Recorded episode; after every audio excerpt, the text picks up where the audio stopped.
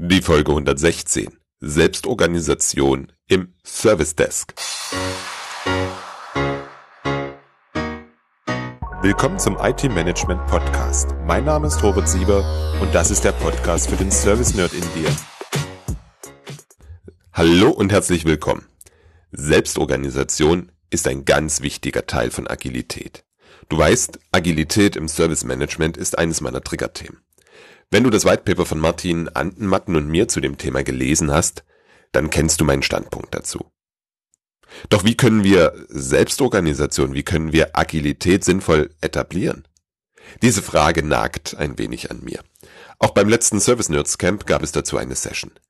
Wir haben danach quasi aufgrund des großen Interesses eine Interessensgruppe gegründet, die sich bis zum nächsten Camp weiter damit beschäftigt. Apropos nächstes Service Nerds Camp. Am Montag ist die erste Info-Mail an die bisherigen Teilnehmer rausgegangen. Das nächste Service Nerds Camp ist fertig geplant und du kannst es ab sofort buchen. Wir werden uns am 18. und 19. Oktober in der Hamburger Speicherstadt treffen. Das wird das neunte Service Nerds Camp sein und das ist jetzt schon so lange, so wie es ist, dass ich Lust auf ein Experiment habe. Für den 17. Oktober habe ich zwei Workshops organisiert. Einen zum Thema Service Owner und einen zweiten zum Thema Multiservice Providing. Zwei Themen, zu denen ich immer wieder viele Fragen bekomme, die in vielen Projekten ein Thema sind und bei denen ich denke, dass mindestens eines für dich auch relevant ist. Den Workshop zum Service Owner werden José Silva, du kennst ihn aus dem Interview zum Thema Service Katalog, zusammen mit Stefan Kohat gestalten. Das Programm ist umfassend und umfangreich. Stell dich bitte darauf ein, dass du nachher Bescheid weißt und die Service Owner bei dir etablieren kannst. Für den zweiten Workshop über Multi-Service Providing konnte ich Peter Bergmann gewinnen. Einige kennen ihn von vergangenen Service Nerds Camp und wissen, das ist sein Herzensthema. Ich gehe davon aus, dass deine Provider, nachdem du an diesem Workshop teilgenommen hast, viel besser funktionieren werden. Wir werden am 17. Oktober um 10 Uhr starten. So hast du die Chance, am Donnerstag anzureisen und brauchst nicht noch einen weiteren Tag investieren.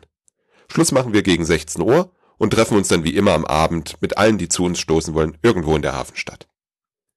Wichtig, die Anzahl der Plätze in den Workshops ist auf jeweils zwölf begrenzt. Deswegen sei bitte schnell und geh auf www.servicenerds.camp und buche deine Teilnahme. Ein Zertifikat gibt es für den Workshop natürlich auch. Muss ja alles seine Ordnung haben und wenn HR fragt, sag einfach ja. Auf servicenerds.camp findest du auch die Agenda für den jeweiligen Workshop. Wenn du den Workshop ohne das Service Nerds Camp besuchen möchtest, in Klammern, das empfehle ich dir auf keinen Fall, komm auch zum Service Nerds Camp, dann ist das natürlich grundsätzlich möglich, keine Frage. Allerdings geht die Bestellung nur per E-Mail an mich und du zahlst 690 statt der 490 Euro. Wie gesagt, das ist für mich ein Experiment. Wenn es funktioniert, werden wir das fortsetzen und wenn nicht, dann lassen wir es und machen was anderes. Experimentieren ist ein Teil der Agilität und den Mitarbeitern den Freiraum zu lassen, ihnen den Rücken zu stärken für das Experimentieren, ist ein Teil von Selbstorganisation. Und da, davon ist es für mich ein ganz, ganz wichtiger Teil. Denn schau dir mal Kinder an. Wenn du welche hast, beobachte sie. Die experimentieren viel. Was funktioniert und Spaß macht, wird übernommen, der Rest nicht. Aber jetzt mal ehrlich, Selbstorganisation im Service Desk? Wie soll das denn gehen? Die arbeiten doch nur Tickets ab. Eine Frage, die ich mir so ähnlich gestellt habe, als ich den Vortragstitel von Reto Schmidt gelesen habe. Den Vortrag habe ich mir dann letztes Jahr auf dem Service Management Forum Schweiz angehört. Die Aussagen, Erfahrungen und Hinweise von Reto waren echt gut und damit meine Neugier geweckt und ich habe vieles getan, um ihn hier für dich ins Interview zu bekommen. Ich spreche heute mit Reto über die Idee, den Weg und was es mit den Menschen in seinem Service Desk gemacht hat. Du darfst auf viele super Tipps gespannt sein. Deswegen nun gleich ab zum Gespräch mit Reto. Einen wunderschönen guten Abend, Reto. Vielen Dank, dass du dir die Zeit genommen hast, dass wir heute über Agilität im Service Desk sprechen können. Stellst du dich bitte unseren Hörern vor? Genau, vielen Dank für die Einladung, äh, Robert, ähm, dass ich hier heute Abend über das Thema Agilität am Service Desk sprechen darf. Mein Name ist Reto Schmid, ich äh, bin 37 Jahre alt, komme aus der Schweiz, wie man unschwer hören kann, und ähm, arbeite bei der äh, bei den Schweizerischen Bundesbahnen, dort in der Informatik, eben am, äh, am IT Helpdesk. Das noch genau für 15 Tage. Danach äh, werde ich die, die Abteilung wechseln. Ähm, ich habe da aber so einiges zu erzählen, was wir in den letzten fünf Jahren bei uns so gemacht und getrieben haben. Deswegen, wir konzentrieren uns ja mal auf das, was wir gemacht haben, nicht das, was jetzt noch kommt. Also jetzt bin ich neugierig. ähm, wir haben uns letztes Jahr in Wien, nee, entschuldige bitte, in Zürich gesehen, ah ja, ja, jetzt bringe ich das schon durcheinander, auf dem Service Management Forum Schweiz und du hast einen Vortrag gehalten über Agilität im Service Desk. Mhm, und da war genau. spannend, gesagt habe, wir müssen mal drüber reden. Hm, was bedeutet für dich Agilität im Service Desk? Vielleicht mal ähm, eine generelle Definition, was für mich jetzt dieses Wort, also schon fast dieses Unwort bedeutet. Äh, hört es ja mittlerweile überall. Alles muss agil sein und äh, jeder muss agil sein und das äh, deswegen wäre es mir ein Anliegen, hier mal eine, eine persönliche Definition des Wortes Agilität zu machen. Sehr gerne, das ist ganz wichtig. Unabhängig davon, ob es jetzt im Service Desk ist oder nicht. Ähm, Agilität bedeutet für mich nichts anderes, wie sich sehr schnell auf neue Situationen einstellen können. Also die, die Digitalisierung hat da so einiges an Herausforderungen bereit für uns, ähm, aber auch so ein ganz normaler Betriebstag in einer größeren IT-Operation hat äh, immer jede Menge Überraschungen bereit für, für diejenigen, die da arbeiten. Und da ist es dann wichtig, dass man agil ist. Also agil bedeutet einerseits, dass die, die ganzen Vorgänge, Vorgehensweisen, Prozesse, Methoden und so weiter darauf ausgerichtet sind, sich schnell adaptieren und anpassen zu können. Und andererseits, und das ist fast der wichtigere Teil, das muss so in, in die, in die Denkweise der äh, Mitarbeitenden mit reingehen. Also nichts mit, ich muss jetzt zuerst diesen Schritt und diesen Schritt machen, wenn hinten dran die Hütte brennt, sondern sollte ich mich vielleicht einfach umdrehen und das Feuer löschen. Ähm, das ist auch wieder so ein Unwort, agiles Mindset, das ist so, so, so generell ähm, äh, gesprochenes Zeug, das eigentlich niemanden wirklich weiterbringt ja, da müssen wir noch am agilen Mindset arbeiten und so. Ja, was ist denn genau das agile Mindset? Das kann dir auch keiner sagen. Ähm, es geht mehr einfach auf die, äh, um die Denkweise, ähm, wie man an Probleme rangeht und dass man eben den adaptiven Weg wählt und nicht diesen starren, sequenziellen eins nach dem anderen ähm, Weg. Darum geht's eigentlich schlussendlich. Mhm. Ist das agile Mindset vielleicht, wenn ich zu meinem Chef reingehe mit einer Meinung und mit seiner wieder rauskomme? Ich habe schnell auf äußere Einflüsse reagiert. Das stimmt. Du warst adaptiv, du hast deine eigene Meinung adaptiv.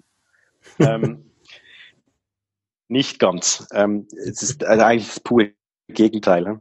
Ähm, du, du, du, gehst, du gehst rein und ähm, der Chef kommt dann mit deiner Meinung wieder raus.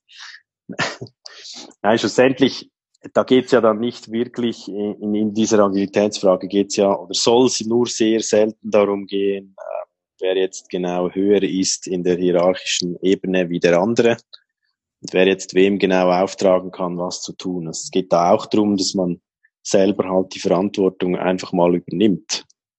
Mhm. Wenn ich ein Problem zu lösen habe, dann löse ich das selber und dann frage ich nicht erst meinen Vorgesetzten, darf ich jetzt dieses Feuer löschen? Mhm sondern ich lösche es halt einfach. Mhm. Das ist so. Du hast gesagt, ihr seid seit fünf Jahren auf der Reise. Gab es am Anfang dieser fünf Jahre oder davor einen Auslöser, der dazu geführt hat, dass ihr gesagt habt, hey, wir müssen uns jetzt mal mit diesem Thema Agilität beschäftigen? Welche Ziele habt ihr damit mit dieser Veränderung verbunden? Mhm. Also wir sind nicht, noch nicht seit fünf Jahren unterwegs mit der Agilität. Ähm, wir haben seit, wir sind seit fünf Jahren unterwegs mit dem Service Desk bei der, bei der SBB. Ähm, das war ein Insourcing damals. Das haben wir wieder reingenommen. Ich war da beim, beim Aufbau mit dabei und habe dann das ganze, äh, die ganzen Leute dazu geholt und, ähm, genau, das aufgebaut. Das, das, das war vor fünf Jahren. Ähm, mhm. Der Trigger, ähm, als wir dann wirklich gemerkt haben, wir müssen irgendwas ändern jetzt, ähm, war so ziemlich unspektakulär. Also es hatte nichts mit irgendwelchen betrieblichen Problemen zu tun, äh, irgendwelche großen Herausforderungen oder Projekte. Es hatte einfach damit zu tun, dass wir gemerkt haben, wir kommen nicht über ein gewisses Niveau raus, wenn wir weiterhin die Leute behandeln, so wie sie da behandelt hatten. Also es war jetzt nicht die klassische Callcenter-Sklaverei, wenn ich das mal so sagen darf. Ähm, wir hatten schon einen, einen äh, eher menschenorientierten Ansatz, aber trotzdem war es halt auf äh, KPIs, Performance und so weiter ausgerichtet. Und daraus halt die maximale Effektivität und Effizienz aus den Agenten rauszu, rauszuholen. Ähm, es gab dann diverse Fälle, wo wir gemerkt haben, dass dieses Modell einfach nicht nachhaltig ist, dass es nicht funktioniert und ähm, wir dadurch einfach viele Leute verlieren oder beziehungsweise verloren haben, eine hohe Fluktuation hatten und aus diesem Grund einfach äh, zusammengesessen sind und gesagt haben, hey, irgendwie müssen wir was anderes machen, es geht so nicht weiter. Wir müssen uns mehr auf die Menschen zentrieren. Ähm, ähm, und der Rest wird dann irgendwie folgen. Das war so die, die Arbeitshypothese. Also wenn man sich auf die Leute, auf die Menschen, Mitarbeitenden konzentriert, schaut, dass, dass die eine, eine Umgebung kriegen, wo sie sich entfalten können, in einem gewissen Rahmen, ja, ist immer eine Rahmenbedingungsangelegenheit, ähm, dann, dann kommt der Rest eigentlich wie von selbst. Das war mal so die, die total naive Arbeitshypothese. Mhm. Wenn du von den damaligen KPIs sprichst, meinst du dann sicherlich so Dinge wie First Call Resolution Rate, Wartezeit der Anrufer und solche Dinge, oder? Ja, genau. Mhm. Also wir haben Welche? wirklich eigentlich ziemlich klassisch angefangen mit dem, mit dem Service Desk ähm, und, und haben uns erst später dann eigentlich transformiert, wenn du so willst. Mhm. Mhm. Ja, den Weg gehen ja ganz, ganz viele, wobei zumindest den Anfangsweg. Ja. Ähm, was, was sind so, damit wir einen Überblick bekommen, was sind die Aufgaben bei dir im Service Desk? Was machen die Menschen alles?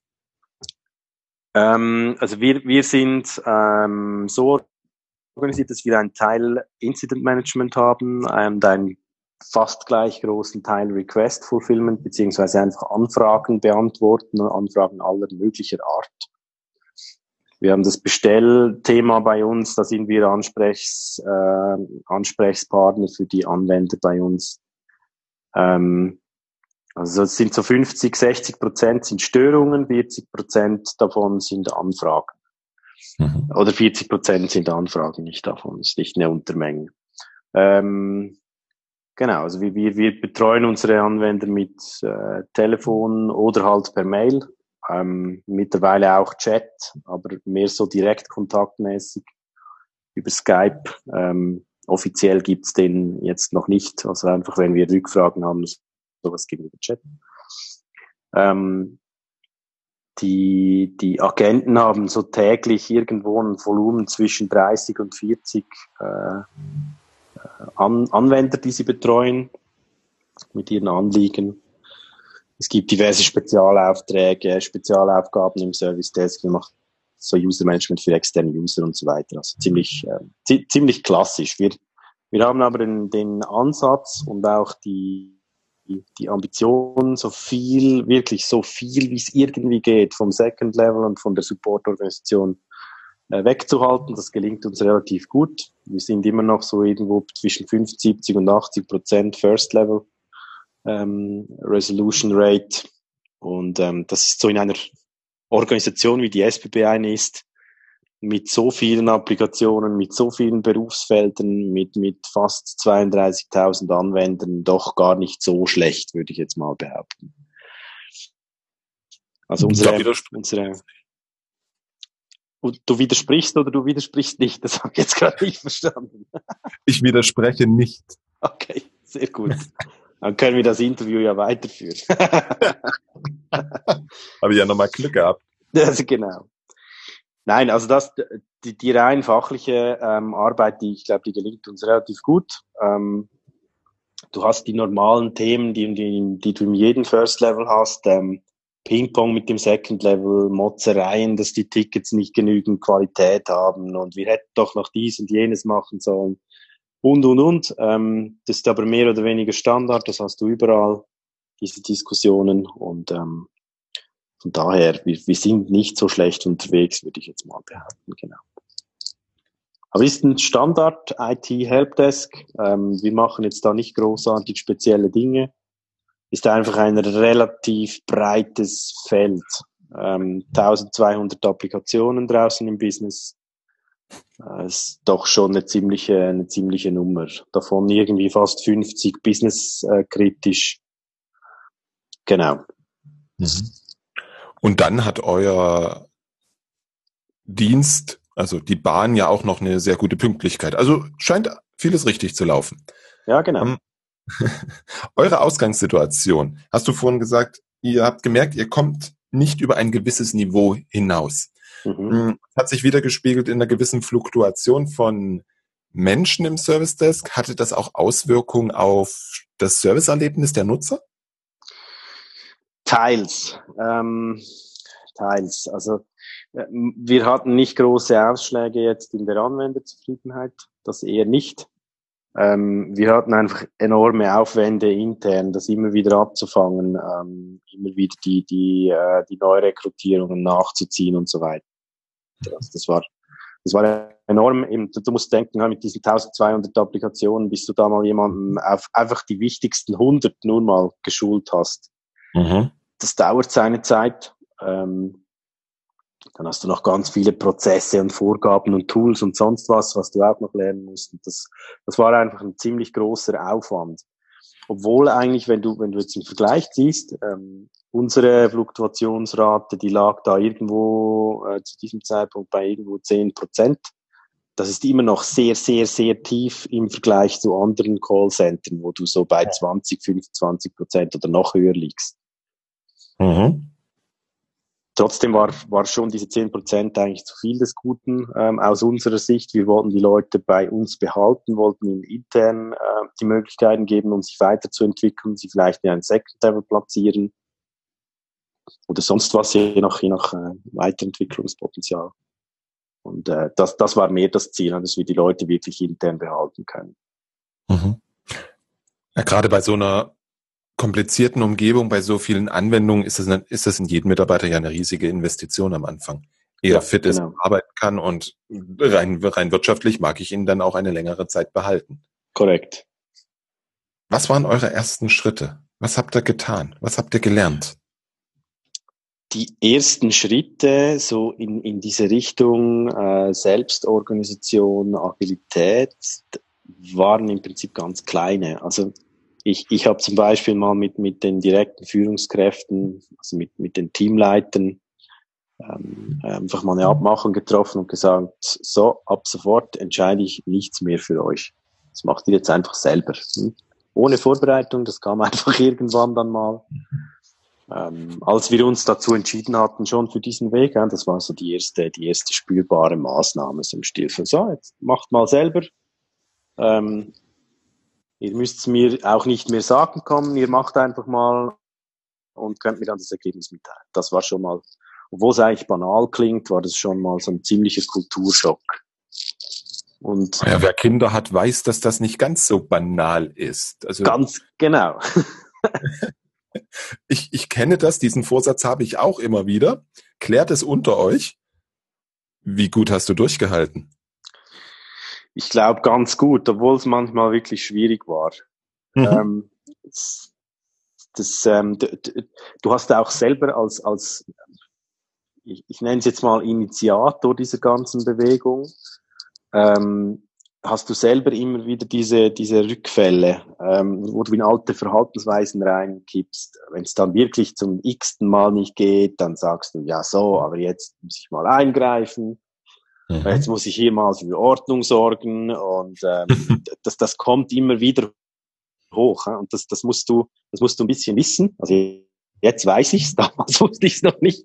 Jetzt weiß ich, dass das immer wieder kommt, dieses, ich nenne es Zurückschwappen, das ist wie so eine Welle, die kommt immer mhm. wieder zurück, dann zieht's wieder raus, dann zieht's wieder rein.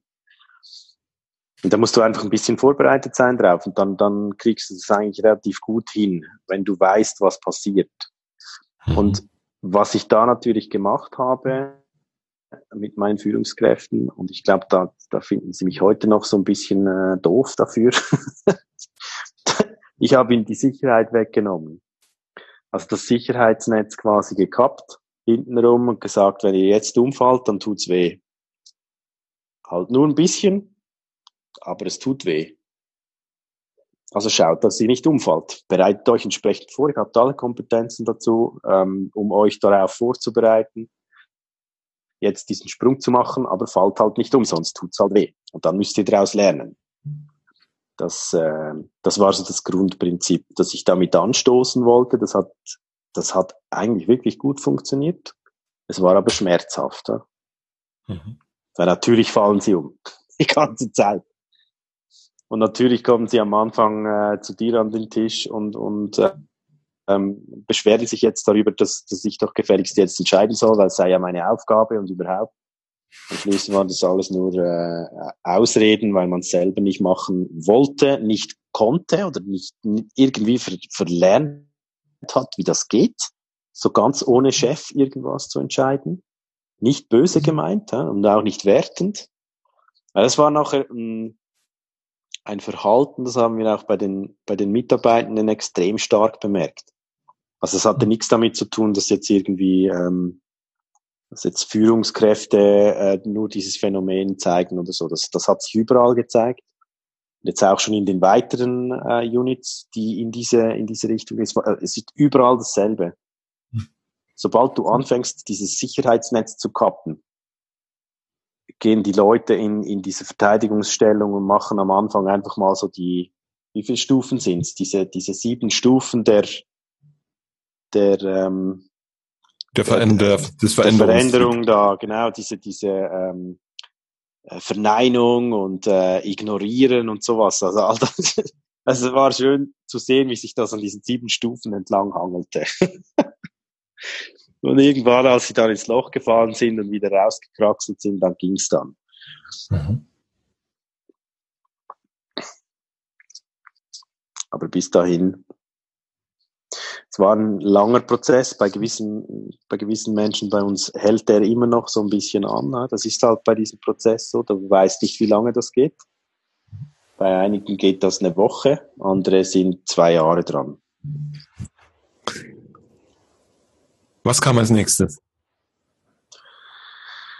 Als nächstes haben wir dann das System mal zusammengebaut. Also wir haben uns äh, zusammengesetzt, gesagt, so, wie machen wir das jetzt? Ähm, wir brauchen irgendwie Regeln, Rahmenbedingungen, weil, ähm, um das gleich mal vorwegzunehmen, also alles, was irgendwie mit Selbstorganisation und Agilität zusammenhängt, ist nicht Chaos und ist auch nicht irgendwie, ähm, äh, wie sagt man dem, so Hippie-Kommunenmäßig. wo einfach jeder mal tut, was er gerade lustig ist ähm, in, in einer selbstorganisierten Umgebung ähm, hast du viel mehr Regeln, wie du bis jetzt gewohnt bist. Mhm. Allerdings sind das nur Regeln, die den Rahmen definieren und eben nicht wie bisher all die Regeln, die dann definieren, was du darfst und was nicht. Und wie du das jetzt zu machen hast und in welcher Zeit und in welcher Performance und in welcher Menge, sondern einfach nur den Rahmen außenrum. Also die Regeln des Spiels quasi. Mhm. Dann haben wir das zusammengezimmert, haben die, die, die, äh, die organisatorische Struktur dahinter aufgesetzt mit Kreisen. Das Ganze basierte auf, auf der Soziokratie. Ähm, ziemlich stark, hat aber auch Einflüsse sonst von den bekannten agilen Themen, Scrum, Kanban äh, und und und diverse Methodiken, die wir da reingegossen haben in dieses System. Genau. Hm. Dann ähm, ging es darum, die, die, die Kreise zu definieren. Da haben die Leute natürlich in den Abteilungen, den Teams das selbst gemacht, logisch. Ja. Das wird da nicht auf, äh, aufdiktiert. Das wäre das falsche Vorgehen bei einer selbstorganisierten äh, Einheit. Und irgendwann dann so gegen Januar 2017 war das, sind wir dann live gegangen oder haben den Startschuss gegeben, haben quasi die, die, die Verfassung ähm, geändert, wenn du so willst, auf diesem mhm. Zeitpunkt. Wenn ich hier kurz einhaken darf, zwei Dinge möchte ich klären. Was sind diese Kreise? Die Kreise sind im Prinzip ähm, die, die, die Zusammenfassung von Rollen. Also ich muss vielleicht etwas ausholen. Ne? Ähm, mhm. wenn, wenn, wir, wenn wir von einer hierarchischen Struktur kommen, dann hast du einfach diese, diese Kästchen da. Da, da hängen ähm, zwölf Leute an einem Teamleiter. Die fünf Teamleiter, die hängen dann an einem Abteilungsleiter, der hängt an einem Bereichsleiter und so weiter. Mhm. Das sind eigentlich einfach nur die, die Menschen entsprechend organisiert in irgendwelchen Kästchen, in irgendwelchen Abteilungen. Und das kannst du dann beliebig nach oben skalieren, je nachdem, wie viele Levels du hast. Was wir mit den Kreisen jetzt gemacht haben, äh, wir haben die Arbeit organisiert. Das heißt, wir gehen hin und machen zum Beispiel einen Kreis, der sich, ähm, nehmen wir als Beispiel, zum Beispiel Operations. Die Operations, da war ähm, zum Beispiel der Workforce Manager drin, also wirklich der, der Planer, der die Schichten eingeplant hat, das Ressourcenmanagement gemacht hat. Da war das äh, interne Service Management drin vom, vom Service Desk, also wenn da neue Services reinkommen, äh, wenn Services rausgehen, wenn irgendwelche Leute neue Applikationen einführen wollen, sowas. Ähm, diverse Qualitätsfunktionen, also im Prinzip so alles, was der Service Desk so an Backoffice braucht, um zu funktionieren. Die haben wir in einen Kreis organisiert. Einen weiteren Kreis ähm, haben wir gemacht mit all den Strategie- und Entwicklungsthemen. Also Entwicklung, ähm, äh, einerseits Organisationsentwicklung, andererseits Menschenentwicklung. Dann gab es einen für die ganzen Process, äh, äh, ähm, für die ganzen Prozessthemen, also die IT-Betriebsprozesse, ITIL, ähm, Escalation Management, also so Major Incident Zeugs war da drin. Genau, also wir haben die Leute eigentlich so zusammengefasst, die am meisten miteinander zu tun haben, so das End-to-End-Prinzip eigentlich. Und die, die auf so einer Servicekette äh, zusammenarbeiten. Das war so das, das Prinzip. Und zwar egal, welche Hierarchie das, das Ding hatte. Im Hintergrund, weil die Kreise an sich haben keine Hierarchie, die sind alle gleichberechtigt. Dementsprechend auch die Rollen in den Kreisen sind alle gleichberechtigt. Und ähm, das war so die, die, die, die Fachorganisation, wenn du so willst. Mhm. mhm. Was passiert dann in den Kreisen?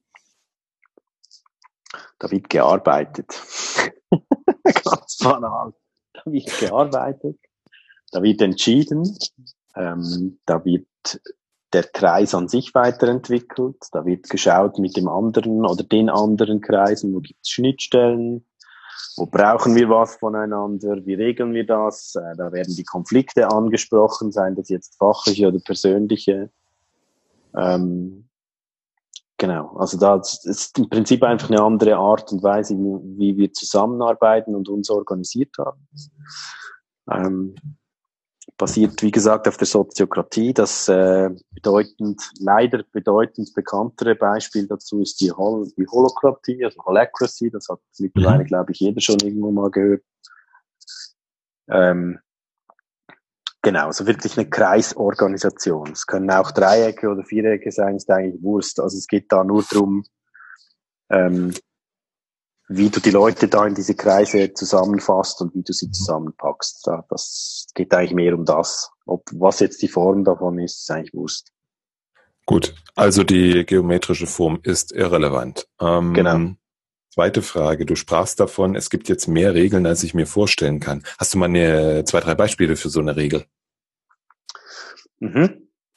Die, die diesen Rahmen ähm, entsprechend mhm. geben. Das, Genau. Geht zum, zum, zum Beispiel gibt's eine Regel, ich mache es mir jetzt einfach und zitiere dann einfach aus dem Guide, wenn ich den jetzt gerade so finde. Einen kleinen Moment. Das heißt, ihr habt da, während du suchst, frage ich, du, ihr habt da auch etwas geschrieben, zusammengefasst, das hat jeder bekommen, so dass jeder auch immer wieder nachschauen konnte. Ja, korrekt. Also es gibt so einen, so einen, äh, einen Guide äh, oder ein Handbuch dazu, ähm, wo das alles drinsteht, also wo quasi das, das, das Regelwerk eigentlich äh, abgefasst ist da drin. Okay, cool. Und die, die Methode selber oder die, die zehn wichtigsten Regeln, da geht es dann zum Beispiel, gerade die Regel eins. Ähm, jeder Kreis und jede Rolle hat die absolute Autorität über seine Aufgaben. Das bedeutet, wenn Kreis A irgendwas entscheidet, was Kreis B nicht passt, dann hat Kreis B halt Pech gehabt. Ähm, es gibt keine Möglichkeit, dass sich die Kreise gegenseitig überstimmen oder übersteuern können. Ähm, jeder Kreis und jede Rolle darf eigentlich wirklich selber entscheiden im Rahmen seiner Aufgaben, natürlich. Ähm, wie sie das machen, wie schnell, wie viel, wie lange, wer und und und. Mhm. Komplette Autorität über die, über die Entscheidungen. Das ist zum Beispiel eine Regel und ist gleichzeitig auch die erste und wichtigste Regel vom ganzen System. Mhm. Im Zweifelsfall übersteuert die alles. Das bedeutet aber, es gibt zwischen den Kreisen keine wechselseitigen Abhängigkeiten. Doch gibt's. Okay. Doch gibt's. Und das Ziel ist natürlich dann, und, und so gehen, gibt es beispielsweise auch ein Holacracy auch vor. Es, es, es wird nach Spannung äh, geführt. Das heißt, wenn du irgendwo siehst, du hast jetzt so eine wechselseitige Verantwortung oder irgendeine Schnittstelle, die, die da läuft zwischen zwei Kreisen. Und die funktioniert nicht. Also da drauf gibt es eine Spannung. Dann wird diese Spannung dann angeschaut, wenn sie auftritt. Also wir gehen jetzt nicht hin und machen einen riesen Plan und eine riesen Risiko, riesen Risikoliste und was weiß ich alles schiefgehen kann. Ähm, und, und, und arbeiten das dann ab, sondern wir arbeiten das dann ab, wenn es knallt. Mhm wenn es wirklich kommt, wenn es auf dem Tisch liegt und jetzt ein Problem ist, dann schauen wir es uns an und gucken an, was für Lösungen da, äh, da, da gebraucht werden. Das ist am Anfang natürlich mehr, mit der Zeit spielt sich dann ein und dann ist es weniger und dann kommen halt wirklich nur noch die wichtigen Sachen auf den Tisch. Und so, so läuft das dann eigentlich, oder? Und wenn du, wenn du dieses erste Prinzip dann äh, befolgst, dann dann führt kein Weg dran vorbei, dich abzustimmen und dir, dich irgendwie zu einigen mit dem anderen Kreis. Mhm. Und das ist so die, die, die geheime Zutat eigentlich da. Ähm, das ist ein selbstregulierendes System am Schluss. Wenn du, wenn du diese, diese, jetzt mal Regelkreise einbaust, mhm. ähm, und, und man nicht einfach nur so entscheiden kann, sondern natürlich hat jede Entscheidung, die du machst in diesem System auch Konsequenzen auf die anderen Kreise. Da gibt es dann Entscheidungsprozesse, ähm, äh, Consent ist so eines, kommen wir da vielleicht noch drauf. Ähm, so integrative Entscheidungsprozesse, die, die dann dafür sorgen, dass jeder gehört wird, dass wir ähm, die ganz schlimmen Dinge effektiv stoppen und abfangen können. Also wirklich Dinge, die der Organisation sonst schaden. Und ähm, mit, mit dieser Geheimzutat, die ich vorhin gesagt habe, oder dass, dass eigentlich die Kreise sich immer abstimmen müssen und immer über die Themen sprechen müssen untereinander, da, da förderst du die Zusammenarbeit. Also du, du, du hast viel mehr Interaktion zwischen den Kreisen, zwischen den, zwischen den Mitarbeitenden, den Rollen, ähm, als, als vorher. Mhm. Einfach nur dadurch, dass zwar jeder selber entscheiden kann, aber natürlich jede Entscheidung halt Konsequenzen ins, ins restliche System hat. Mhm. Okay. Das heißt, es gibt die Regeln, es gibt die Kreise und dann kam Tag X, an dem das Ganze live ging. Was ist passiert? Mhm. Zuerst mal gar nichts. Ähm, also nichts Negatives. Wir, wir haben da angefangen damit mit dem System äh, zu arbeiten. Ähm, das ging dann los, dann kamen so die ersten Themen, die wir abstimmen müssen äh, oder mussten. Und dann hast du schon gemerkt, ähm, nur mit der Methode selber ist halt nicht getan. Ne? Und da kam so dieses, dieses eben wieder dieses agile Mindset ähm, nach vorne. Beziehungsweise es kam eben nicht nach vorne, weil es weil es teilweise wirklich gefehlt hat, weil man sich nicht getraut hat, das einzusetzen, weil man nicht mehr wusste, wie das ging. Gerade so beim Thema ähm, äh, Konfliktlösung, sprecht doch einfach zusammen, bevor er wieder zum Vorgesetzten rennt. Ähm, was besonders was besonders hervorgekommen war, auch so das Thema, probiert mal einfach aus. Schaut mal, ähm, probiert Ideen aus. Im Rahmen, ähm, wo es noch sinnvoll ist, äh, wo es jetzt nicht gerade, äh, wie wir hören jetzt mal auf, äh, nimm mal keine Telefone mehr ab oder sowas. Ähm, aber einfach probiert mal Dinge aus, failt, macht eine Retro drüber, lernt was daraus und probiert es wieder aus und vielleicht fehlt ihr dann wieder. Und das war auch so eine, so eine Riesenhürde. Ähm, bei uns ist halt immer noch so im, im ich glaube, in diesem Dachraum ist das sehr, sehr verbreitet. Also Deutschland, Österreich, Schweiz. Ähm, Fehler sind böse. Mhm. Und wenn ich einen Fehler mache, dann, dann habe ich total versagt. Und was, was was ganz lange, es war ganz lange so ein Riesenpunkt, wo wir uns den Kopf drüber zu, zerbrochen haben. Warum, warum ist das so schwierig? Warum kriegen wir das nicht gedreht?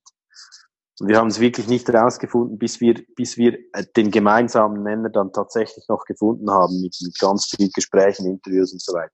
Und der gemeinsame Nenner war effektiv schlechte Vorgesetzte, in den vergangenen Aufgaben oder in den vergangenen Positionen. Das war der gemeinsame Nenner beim Thema Fehlerkultur, beim Thema Vertrauen. Und das war schon ziemlich krass. Also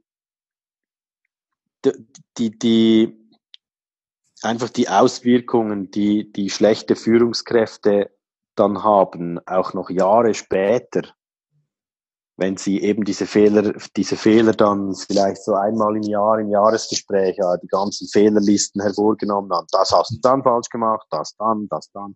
Und, und, und. Das, das war schon extrem, was das für, für Auswirkungen hatte. Und immer noch mhm. hat, also das, das Problem mit dem, äh, mit dem Ausprobieren und einfach mal machen und dann schlägst halt fehl, dann probierst, probierst du es halt nochmal, das haben wir immer noch. Da, das, da sind wir immer noch dran am Rumkauen. Ähm, mhm. Du musst halt, der Mensch lernt über positive Erfahrungen, beziehungsweise die negativen kriegst du nur mit positiven raus. Dummerweise braucht es eine negative, etwa 10 oder 20 positive, um das Gleichgewicht ähm, wiederherzustellen. Das ist etwas, ich glaube, das können wir auch bei, wieder bei Kindern beobachten, bei der Kindererziehung. Viele Dinge, die wir tun, vor allem aus dem Negativen, die wirken fürchterlich lange nach. Und das ist, glaube ich, eines der wichtigen, wichtigsten Dinge. Was mache ich denn mit diesen ganzen Führungskräften, die ich habe bei so einer Transformation? Wie mhm. seid ihr da gegangen? Ähm, also die haben wir immer noch. Ja? Das ist auch gut so. Ähm, wir haben sie aber jetzt in anderen, in, also sie haben andere Aufgabenfelder mittlerweile ähm, bekommen. Also der, der, der erste Reflex, der wirklich sehr gut funktioniert hat, war, ähm, dass die Mitarbeitenden dann sofort gekommen sind und den Führungskräften natürlich äh den Spiegel vorgehalten haben und einfach gesagt haben, hey, ihr habt uns nichts mehr zu sagen in der Fachorganisation, wir machen jetzt selber. Und das war schon ziemlich, das war ziemlich hart. Ja? Da bist du jahrelang darauf getrimmt eigentlich, dass du das Sagen hast. Und dann plötzlich hast du es einfach nicht mehr.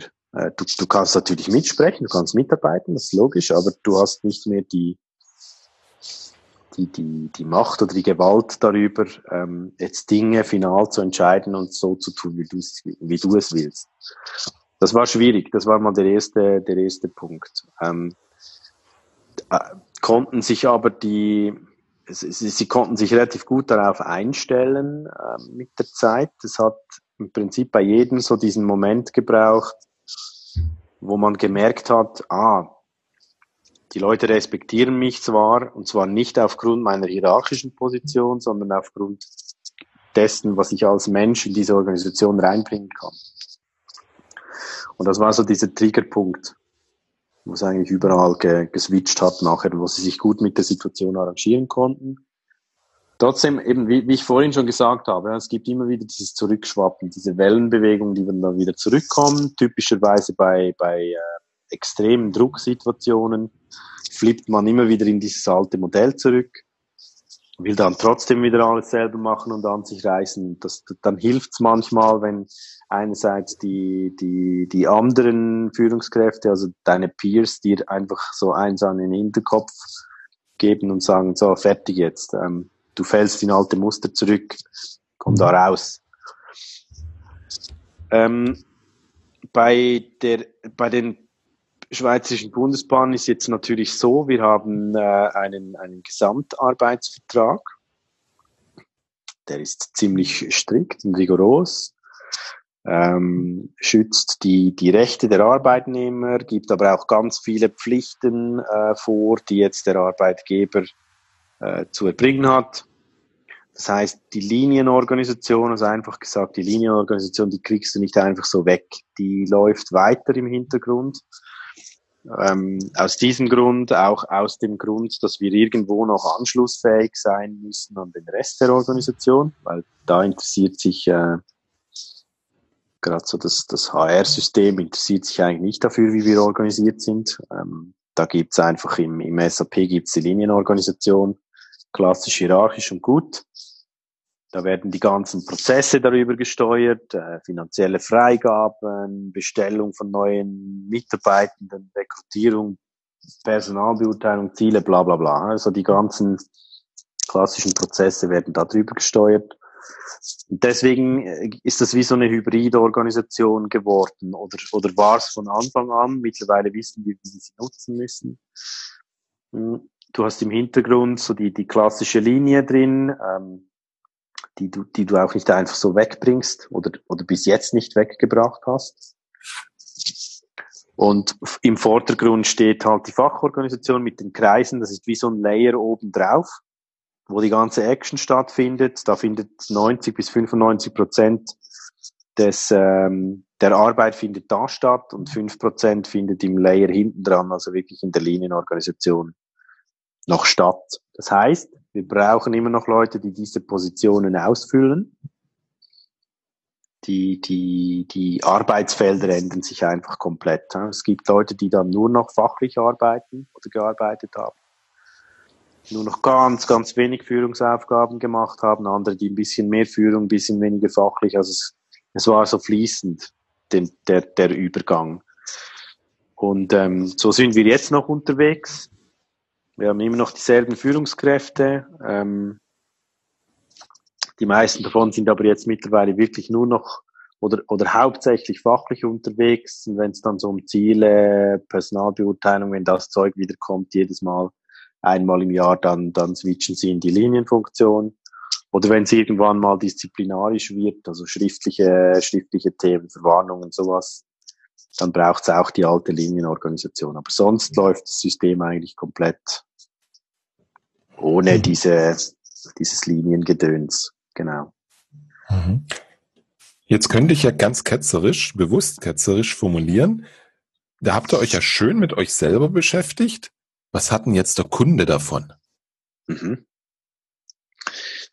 Ähm, kannst du so, so formulieren, genau. Das haben wir zu großen Teilen in diesen zwei Jahren übrigens auch gemacht, sich mit uns selber beschäftigt.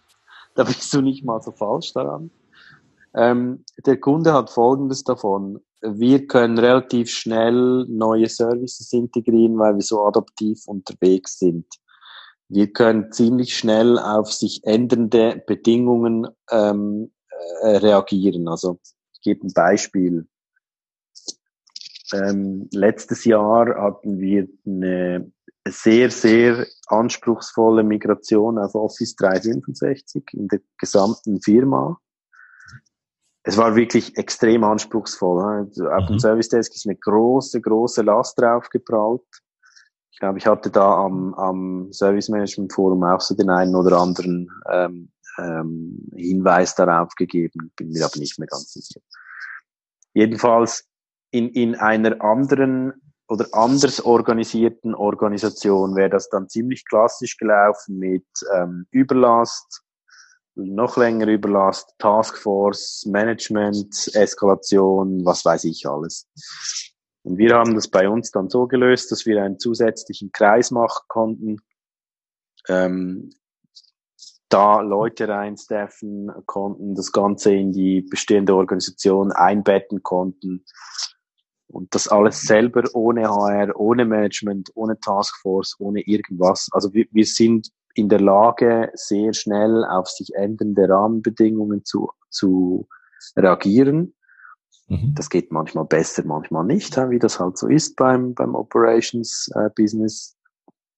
Das ist mal der eine Vorteil. Der andere Vorteil, ich bin der Überzeugung, das hat man auch in den Resultaten jetzt bis auf letztes Jahr, wegen der Office 365 Migration auch gesehen. Wir, wir haben uns stark verbessert in der Anwenderzufriedenheit.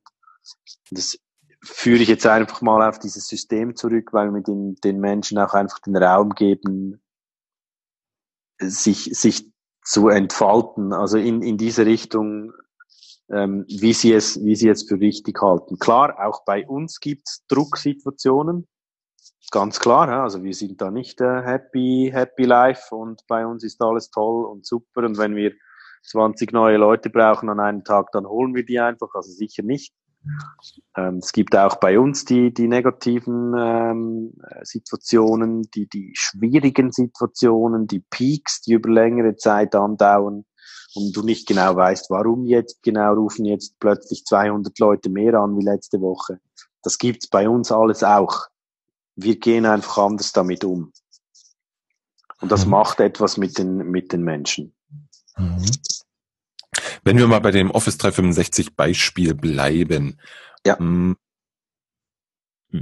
wo kam die Initiative her, da einen Kreis zu machen? Und was hat dieser Kreis dann getan? Das war, äh, die Initiative ist aus dem System rausgekommen. Keine Ahnung, wer das, wer das eingebracht hat. Ähm, wir, wir, ich weiß aber noch, wir waren uns relativ schnell einig, was wir machen wollten, aber nicht wie. Und ähm, dann haben wir das diskutiert, bis, bis wir da eine Lösung hatten. Dann haben wir den Kreis aus der Taufe gehoben und die haben sich dann selber entsprechend äh, mit Regeln Infos, Tools und so weiter äh, ausgestattet. Da konnten wir über das Projektbudget natürlich neue Leute rekrutieren, logisch, weil wir gesagt haben, hey, das können wir unmöglich mit der bestehenden Mannschaft stemmen. Mhm. Und ähm, so waren wir dann in der Lage, um da, um da weitere Leute reinzuholen. Was ganz spannend war, das waren dann alles frische Mitarbeiter, die neu in dieses System reingekommen sind und das hat lange Zeit, war das der am besten funktionierende Kreis. Einfach weil diese Personen hatten in der Firma drin keine History. Also die mhm. sind nicht mhm. vom alten System ins neue gekommen, sondern die sind direkt im neuen eingestiegen. Und das war sensationell, das mit anzusehen, wie schnell das adaptiert wurde und was das auch da mit den, mit den Leuten gemacht hat. Mhm. Also ich, ich, es, war, es war wirklich spannend. Am Anfang so, was? Ich kann selber entscheiden. Ja, aber also wie jetzt?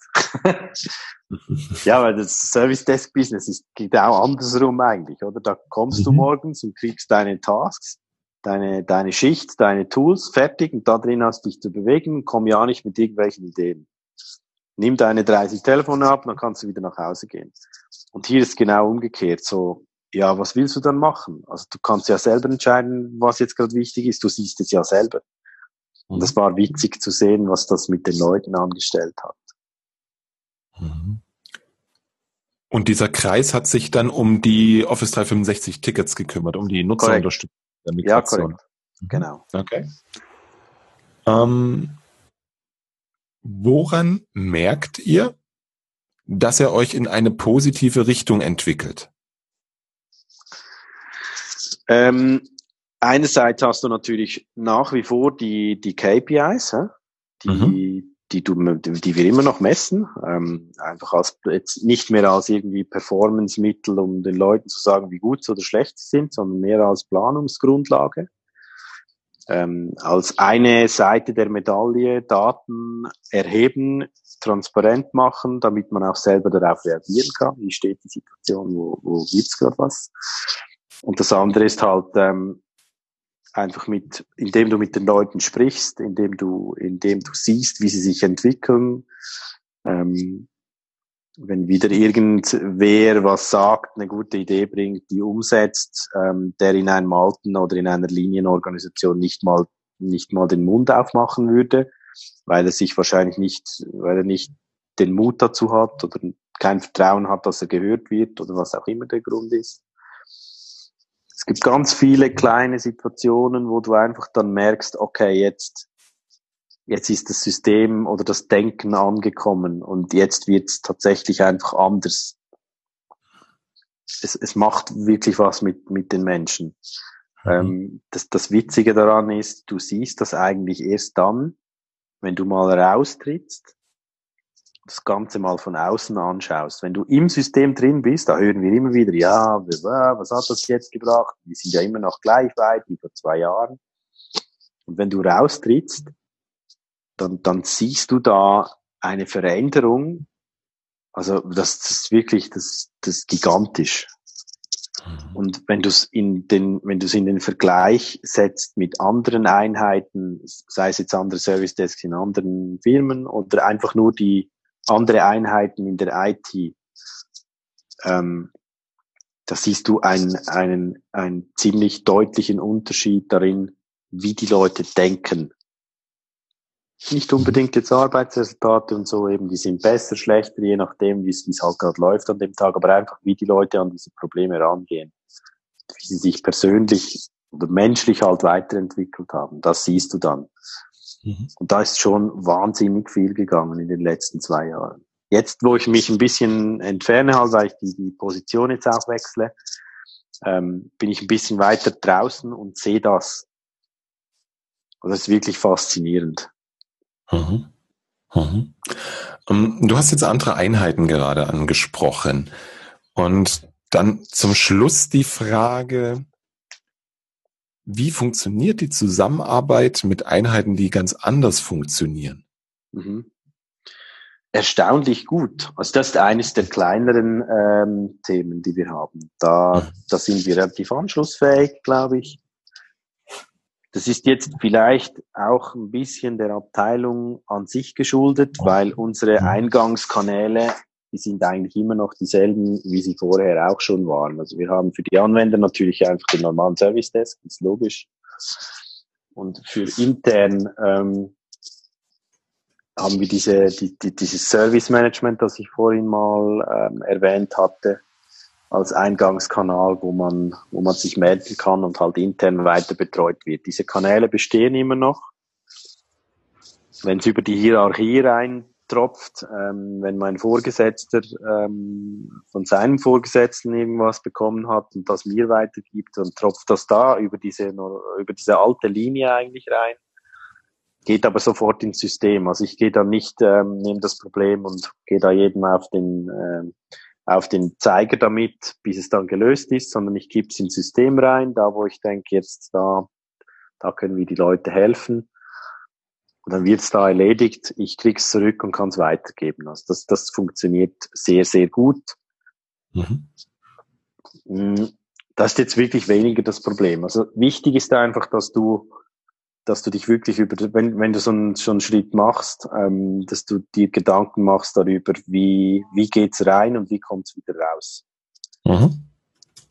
In- und Output, Schnittstelle definieren, fertig. Mhm.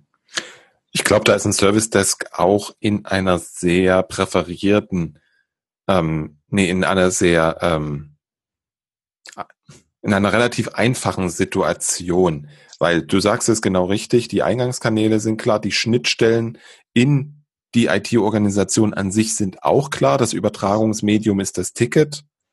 Mhm, genau. Da Ich durfte die Erfahrung ja im Bereich Entwicklungsabteilung machen, mit Vertrieb, mit Realisierungsabteilung und da läuft das Ganze nicht reibungslos. Definitiv. Ja. Da treffen Welten aufeinander. Da sind Wenn, wir in einer guten Lage, definitiv, ja.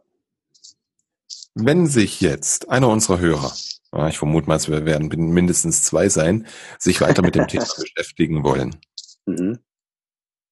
Was kannst du uns da empfehlen? Wo sollen wir starten? Was sollen wir lesen? Was sollen wir kaufen? Also zu Beginn würde ich mal jedem empfehlen, ähm, den das mittlerweile fast ein, schon fast ein, ein Standardwerk, ähm, den, den Lalu zu lesen. Also ja. das, das äh, Reinventing Organizations von Frederick Lalu. Ja. Was meinst eine, eine, eine bebilderte Version. Du mit, ja. Genau. Mit, wollte ich gerade fragen. Womit sollte ich lieber starten? Mit der visuellen Version oder mit der textlastigen Version? Es gehen beide. Also es, es kommt ein bisschen darauf an, wie man besser lernt, ob es visuell oder ob es schriftlich ist.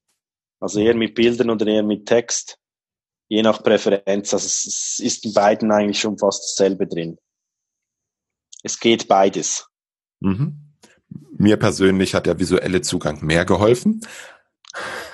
Ja, also ich, ich konnte jetzt eher weniger was mit dem Bebilderten anfangen. Ähm, ich war mehr auf dem Text. Das hat mir besser gefallen. Aber wie gesagt, das, es steht eigentlich bei beiden die, gleiche, die gleichen Themen drin. Vielleicht ist etwas detailliert im Buch drin, aber die, die Botschaft dahinter ist überall die gleiche. Ja, okay. Also kann man, kann man selber etwas aussuchen. Ähm, was ganz spannend ist, um, so, um mal so ein bisschen mit diesem menschenzentrierten Führungsthema in, in Kontakt zu kommen, ist ähm, das Buch von Bodo Jansen, Die Stille Revolution. Das war so ein, äh, schon fast ein, ähm, ein Auslöser auch bei mir, um, um mich überhaupt mit diesem Thema etwas näher zu beschäftigen. Also jetzt nicht das Buch, das habe ich erst später gelesen, Mhm. Aber so die ganze Bewegung von, von, von seiner Firma da, das ist die Upstals Boom, nennen sich die. Das ist eine Hotelkette in Norddeutschland. Und mhm. ähm, die, die ganze Geschichte dahinter ist extrem spannend. Mhm.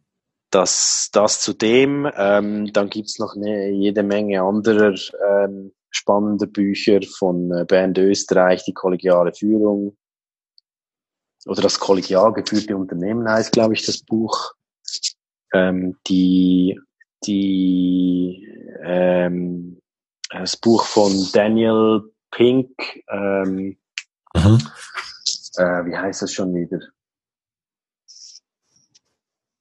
Ah, Moment. das geht, es geht um, äh, um Motivation. Ähm, Daniel H. Äh, Drive, genau. Daniel ah, ja. H. Pink Drive.